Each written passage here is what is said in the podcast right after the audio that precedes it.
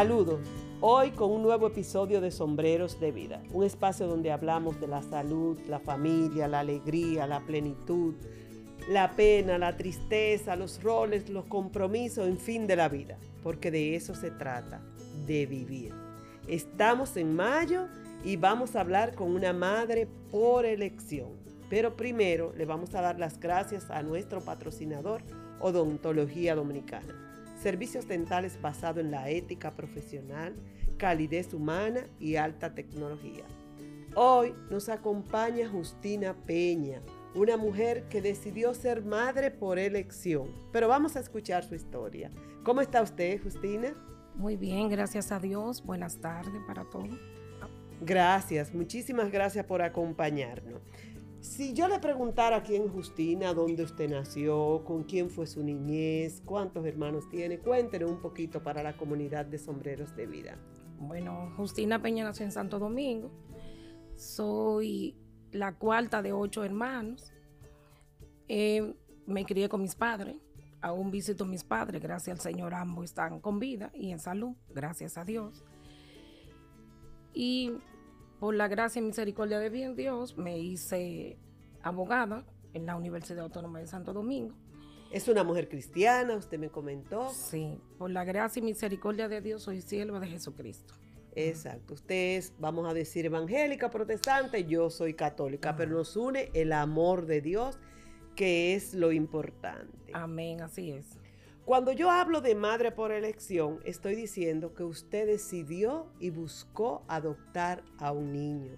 En este caso a Daniel, un joven ya de 13 años, gracias a Dios.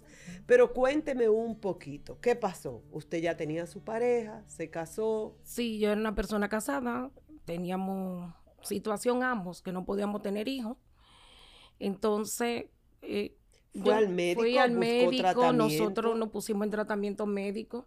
Ambos. Ambos, incluso. Usted dice una cosa muy importante, ambos. Porque lamentablemente muchas veces cuando se quiere decir no puede tener un hijo, se piensa en que solamente la infértil es la mujer. No. Y pueden ser la mujer, el hombre, en este caso ambos. En este caso éramos ambos. ¿Y qué tiempo pasó, Justina? Eh, yo duré un transcurso de 12 años. 12 años. 12 años y mi fe arraigada en el Señor. Oraba al Señor, amanecía en silicio, ayunaba, oraba y sobre todo derramaba mi alma delante de Dios orando. Cuando usted dice derramaba mi, mi alma es llorando. Llorando, llorando. Todo el tiempo llorando y anhelando ese hijo apreciado que el Señor me, me concediera. Pero la voluntad de Dios era otra aunque la voluntad de Dios siempre es agradable y perfecta para sus hijos. Pero en ese momento no era la ocasión. Y mi esposo y yo nos separamos. Y ya luego, entonces Dios me bendijo con Daniel. ¿Cómo llega Daniel? Ya, o sea, cuando usted decide adoptar a Daniel, usted es una mujer separada. Sí, de soltera. Su esposo, soltera. soltera. Sí, ya Daniel llega a mi vida cuando menos lo esperaba.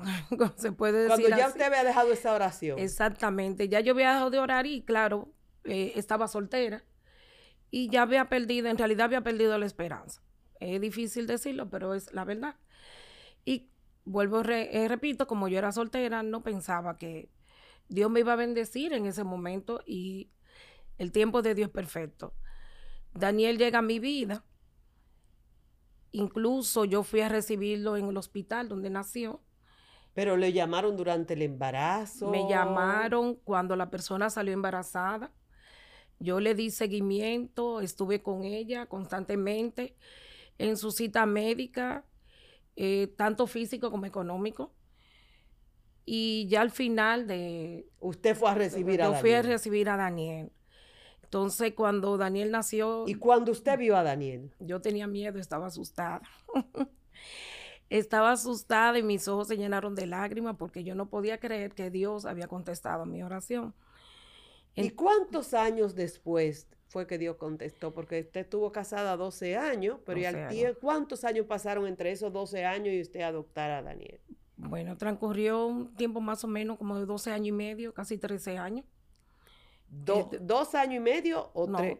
12 años y medio. Después de Después de... Sí, porque yo duré 12 años casada. En el transcurso de ese tiempo, yo me la pasé buscando un hijo. Y claro, mi, mi ex esposo también. Y ya después, cuando ya yo estaba soltera, fue que a media ya había transcurrido un año que yo me había divorciado. Ok, de todo el proceso. De todo el proceso, sí, como 13 años y medio. Entonces ahí vino Daniel. Yo Pero sígame contando cómo usted vio a Daniel. Cuando yo vi a Daniel, le comentaba que mis ojos se llenaron de lágrimas, mi corazón tenía una alegría tan grande que no lo podía creer, incluso yo no quería cargarlo porque yo tenía miedo. Pensaba que se me podía caer, porque tan chiquitico y tan lindo. Y nació con mucho cabello y gordito. Gracias al Señor, tuvo bien alimentado. Eh. Se dio, usted no sabía cómo agradecerle al Señor por ese regalo de vida que le había dado. En realidad no sabía, quería brincar, quería llorar, quería bailar, quería hacer tantas cosas.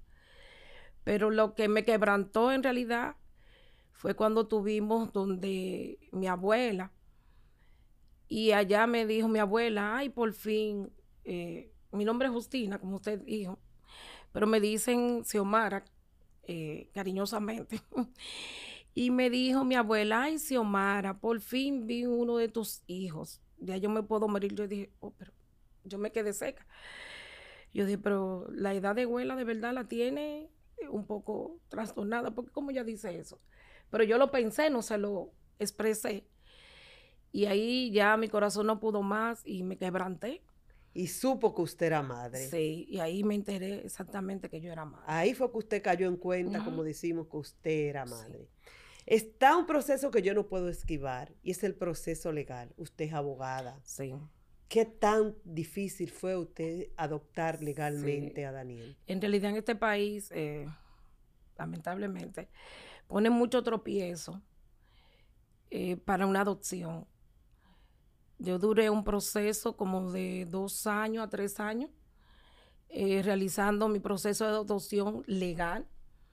Entrevistaron a la madre biológica de Daniel, me entrevistaron a mí. Incluso eh, yo tenía un, se puede decir, una objeción bastante grande que ya era soltera. Y se entendía que yo venía de un matrimonio que se había sido Fallido. Fallido, sí. Y se pensaba que yo tenía alguna frustración, por lo cual me, entrevistaron con un psicólogo, igualmente a ella. Pero gracias al Señor, eh, el Señor dio a demostrar que en realidad yo quería ser madre por el hambre y la necesidad de un, de un hijo. En ese tiempo, mientras Daniel estaba bajo, bajo Sí, ya Daniel estaba bajo mi custodia porque como su madre biológica me la entregó, bueno. Sí, pues estaba bajo su custodia. Sí, estaba bajo mi custodia, estaba bajo mi custodia. Eh, vivía conmigo y todo normal. Eh, yo me volví loca, primogénito, le compré de todo.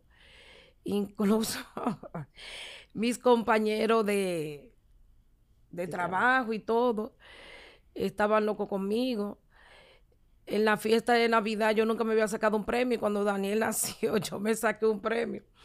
Y lo primero que me dije, y fue en efectivo, me dijeron, ah, para que le compre pamper y leche a Daniel.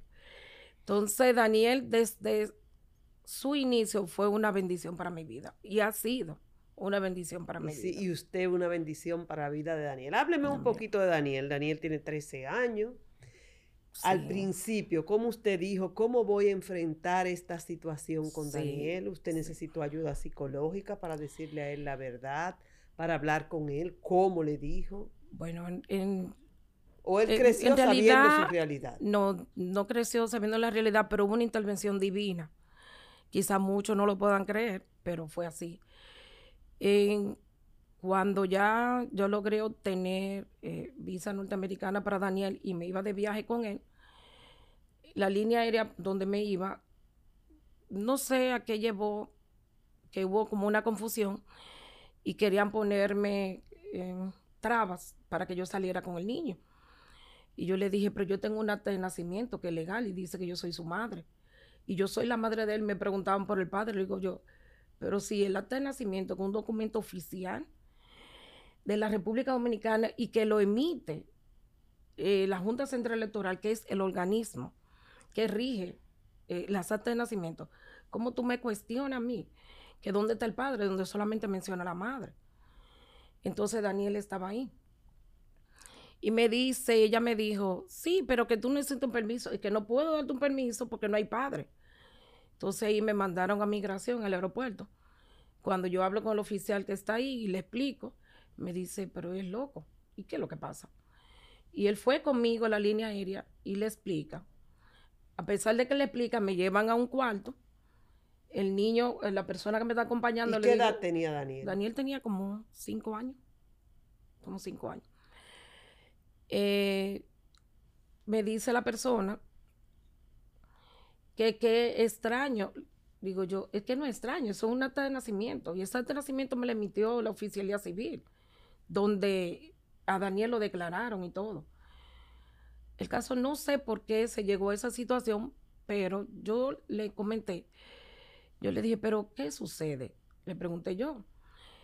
Me dice, pero que solamente usted se lleva a ese niño sin permiso. Ya yo había tenido a Josué, Josué tenía... Es un tema que lo vamos a hablar más Así. Eh, bueno, tenía mi otro hijo, Josué, y él me dice, pero usted solamente tiene permiso de un hijo. Yo dije, obvio, Josué sí tiene su padre, pero Daniel, yo soy su padre y su madre.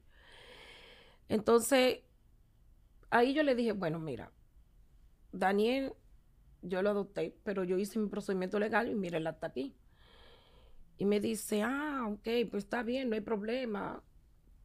Se pueden salir, pero cuando yo me volteo, Daniel está detrás de mí. Y escucho. Y escucho.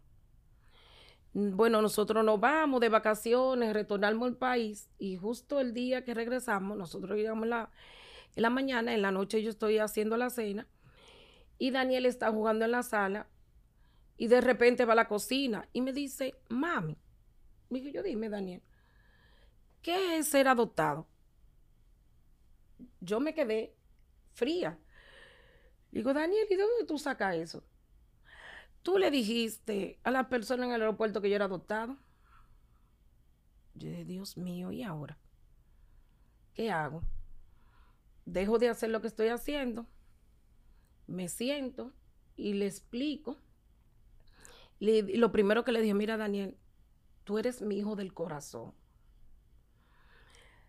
Tú no naciste como Josué de mi barriga, pero sí naciste de mi corazón porque yo te pedí a Dios desde lo más profundo de mi corazón. Y tú eres una bendición para mi vida. Ah. Y vuelve a jugar. Yo digo, bueno, entendió y, me, y vuelve a la cocina. Pero de repente él vuelve y me dice, mami, y a mí tú me diste leche como a Josué. Y yo digo, y miro la sala y digo, Dios mío, pero será un ángel que le está secreteando a él, porque como el niño me entabla una conversación de una persona adulta, siendo tan pequeña, porque para mí siempre ha habido ángeles a nuestro alrededor. Y le digo yo, no, Daniel, pero sí te di leche en un biberón. me dice, di que, ah, y a mí me dieron leche. Y digo, sí. ¿Y quién? Le menciono el nombre de su madre, digo, tu madre es biológica, que es fulana. Ah, y vuelve, me ignora y sigue jugando. Y yo digo, bueno, ya se calmó y vuelve a la cocina otra vez. Y vuelve ya otra vez. Me dice, mami, yo te quiero mucho, yo te amo. Y gracias porque tú eres mi madre. Porque si tú no hubieras sido mi madre, yo no hubiera ido a Nueva York. Le digo, yo no. Entonces ahí yo lo abracé y lo besé y llorando al fin me puse a llorar. Y él me dice, pero ¿por qué tú lloras? No, por alegría, porque también yo te amo. Y te amo mucho, mucho, mucho. Y siempre se lo repito, siempre se lo digo. Pero qué bonita historia y de la forma como él se pudo dar cuenta. Usted me comentó que él conoce su madre biológica y sus hermanos. La felicito porque eso es muy importante. No soy psicóloga, no tengo que nada que ver con la salud mental. Y si acaso él hubiese necesitado o necesita ayuda psicológica, no tema en acudir y en dársela. Pero el Señor volvió y la premió luego de eso. Cuénteme qué pasó después, unos años después. Sí, años después, pues yo conozco al padre de Josué y se casa. Nos casamos cuando yo menos lo esperaba, porque para mí yo era infértil. Era infértil, porque incluso yo, cuando yo estuve con mi primer esposo, tuvimos en, un tratamiento de fertilidad y no, en realidad no, no tuvimos ningún éxito. éxito. Entonces, de repente, estoy embarazada. Usted no lo podía creer. Yo no lo podía creer, incluso estando embarazada, yo me sentía mal, donde yo trabajo, tengo que viajar mucho a los pueblos, en esos días se estaba hablando del cólera. Y yo le compré una fruta a un extranjero y regreso a Santo Domingo. Cuando estoy en mi casa al día siguiente me siento mal, pero muy mal. Tenía mucha náusea, empecé a, bueno, a vomitar y me sentía mal, todo me sabía mal, todo me, me, me. Yo, Dios mío, pero cuidado si fue con lo que yo comí, me pegaron el cólera. Eso fue lo que yo pensé. Ya usted jamás pensaba en un embarazo. Un embarazo. Entonces, una joven que yo tenía en mi casa que, me ayudaba con los quehaceres domésticos, me dijo, mire, Xiomara, usted está embarazada. Le digo, yo no, tú eres loca, mija, yo no doy hijo. Usted quiere aportar mi sueldo, que usted y yo estamos, que yo, usted está embarazada. Le digo yo, después no me diga, ¿eh? Vamos a apostar, mire, deje la cocina que yo termine y vaya y hágase la prueba. Fui a un laboratorio, me hice la prueba. Transcurrió varios días y cuando estoy en, el trabajo que me siento mal, mi compañera, eh, bueno, es Zulia, me dice, eh, Justina, cuidado si tú te embarazas. Le digo yo, no, tú sabes que yo no doy hijos. Y me dice, pero hazte la prueba, yo me la hice. Y tú fuiste a buscar los resultados, no. Y ella me dice, mira, loca, ve a buscar los resultados. y después hablamos. Pido un permiso y, paso al laboratorio y busco los resultados. Y yo estoy leyendo, le digo yo, pero tú ves que está, está negativo porque todos estos números. Y allá en el trabajo teníamos un dispensario médico y voy donde el doctor. Y le digo, doctor, mire, yo me hice ese resultado, por aquí dame el número, eso que está negativo. Me dice, mira muchacha, tú tienes cuatro semanas de embarazo, vete para tu ginecólogo. ¿Qué? No, pero usted está arreglando conmigo. ¿Cómo yo voy a arreglar con una cosa tan seria? Vete. Y cuando yo salgo. ¿Y qué edad usted tenía? Y me disculpa. En ese tiempo yo tenía 40 años. O sea, que usted pensaba, no, ya usted estaba segura que. Que yo no iba a tener hijos. Y cuando yo salgo, bueno, están todos mis compañeros. Una fiesta. Y me dicen, ¿y qué te dio el doctor? Yo con la prueba levanto mi papá, oh, di que, estoy embarazada. Todo el que estaba ahí salió a felicitarme, riéndose. ¿Y, yo que pensaba en mi cabeza que yo no iba a tener hijos.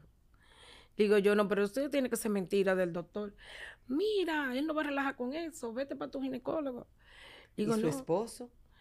Mm, me pregunta, ¿y ya tú se lo dijiste a tu esposo? Le digo yo, es que no, que yo creo que no, porque llámalo, llámalo. Y lo llamo. Dije yo, fulano, mira, dije que estoy embarazada. ¿Qué? ¿Qué? ¿Que tú estás qué? ¡Guau! Y tiró. Tenía que ser yo, yo lo logré, me dijo. eso fue Dios. Entonces me fui para donde mi ginecólogo. Ahí me hicieron toda la prueba del lugar, la sonografía y todo. Y cuando el sonografista me pone, me dice, escucha el latido del corazón. Yo ahí se derrumbó. Me derrumbé. Yo me volví una pluma. Yo empecé llora, llora, llora. Y a dar gracias a Dios. Porque Él tuvo misericordia de mí y me bendijo con un hijo de mis entrañas.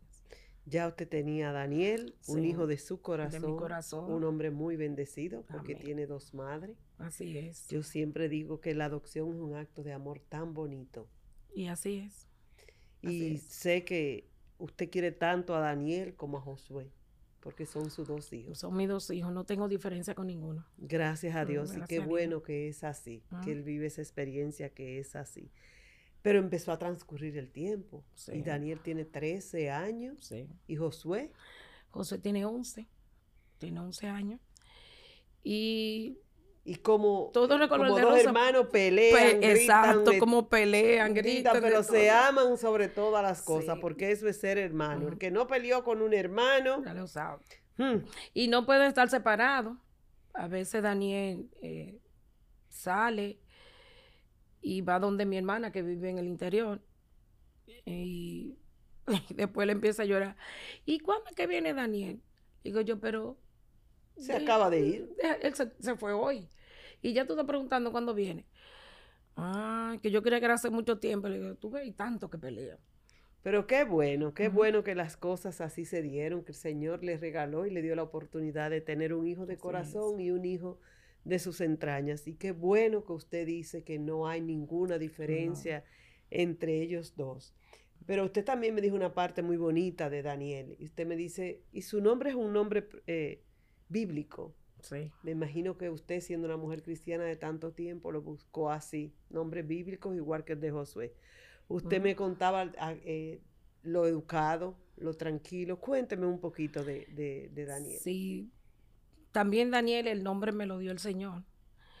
Eh, la madre biológica de Daniel vive en el interior del país y cuando yo fui la primera vez donde ella, para ver la situación y la condición, que hablamos y acordamos todo, cuando yo venía de regreso, voy pensando y elevo una oración y le digo, ¿Usted "Señor". sabía que era varón?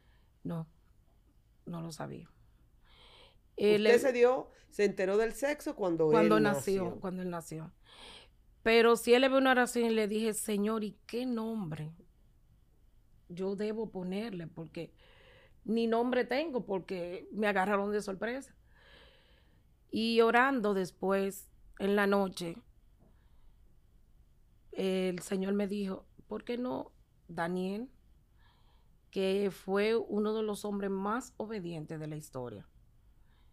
Daniel en ningún momento desobedeció a Dios, ni aún ni en la circunstancia que se vio. Entonces, por eso yo lo Ahí usted recibió ese nombre de Daniel. Pero De Daniel. cuénteme un poquito que usted me contó que Daniel es un muchacho que incluso muy creyente, muy... Sí. Eh, lo importante es cómo uno eduque a los niños y la, y la influencia que uno pueda transmitirle por la misericordia de Dios y para honra y gloria de Él. Daniel es adorador. Tiene Cuando usted voz- dice adorador, muchas personas no saben a lo que se refieren, porque acuérdese que no toda nuestra comunidad es, es cristiana. sí. Eh, Daniel canta, Llamamos Señor, adorador a esas personas que, que canta cantan y también toca el piano. canciones eh, de- cristianas, en su iglesia. ¿Qué sí. iglesia usted asiste? Y asiste Daniel, me imagino que a la Sí. misma. Eh, nosotros nos congregamos en la Iglesia de Dios, Casa de Adoración, que está en Villamella, por la avenida Jacobo Magluto. Estamos a sus órdenes. Gracias, gracias, muchas gracias.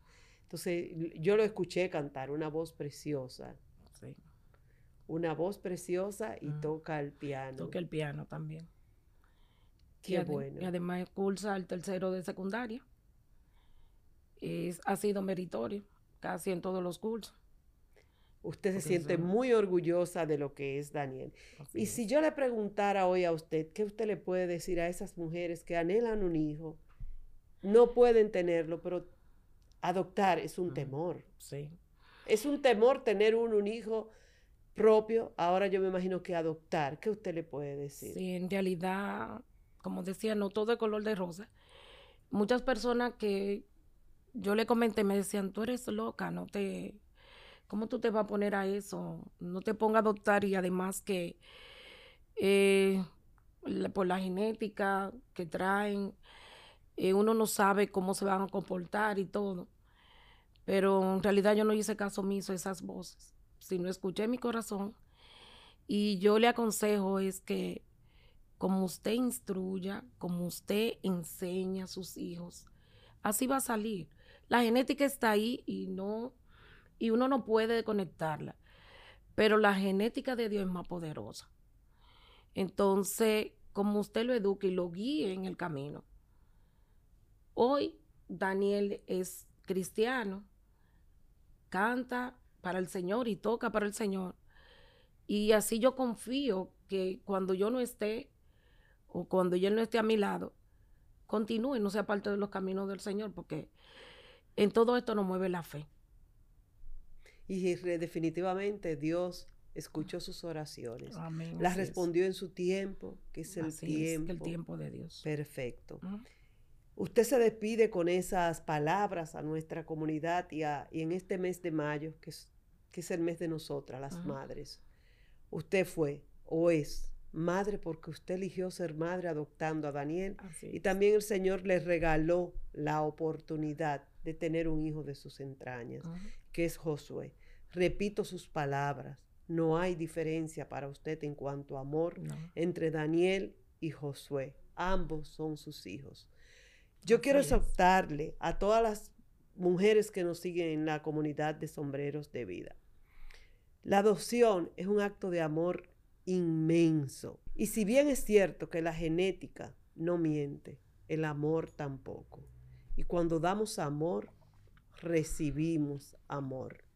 Hay tantos niños que pueden ser adoptados y tantas mujeres que quizás podemos adoptarlo. No importa que tengamos hijos o no, porque adoptar es un acto de amor. Que pueda más el amor que el miedo, como pudo con Justina. Justina venció el miedo de adoptar a través del amor. Hoy cosecha los frutos que le regala Daniel, una madre orgullosa de ambos hijos. Así que vamos a poner las cosas en manos de Dios, en su tiempo y según su santa voluntad. Felicidades a cada una de las madres en este mes de mayo, el mes de nosotras. Pero no antes me voy a despedir sin decirle que ya estamos disponibles por Spotify y YouTube. Que activen esa campanita, pero antes que se suscriban a nuestro canal Sombreros de Vida. Bye y bendiciones.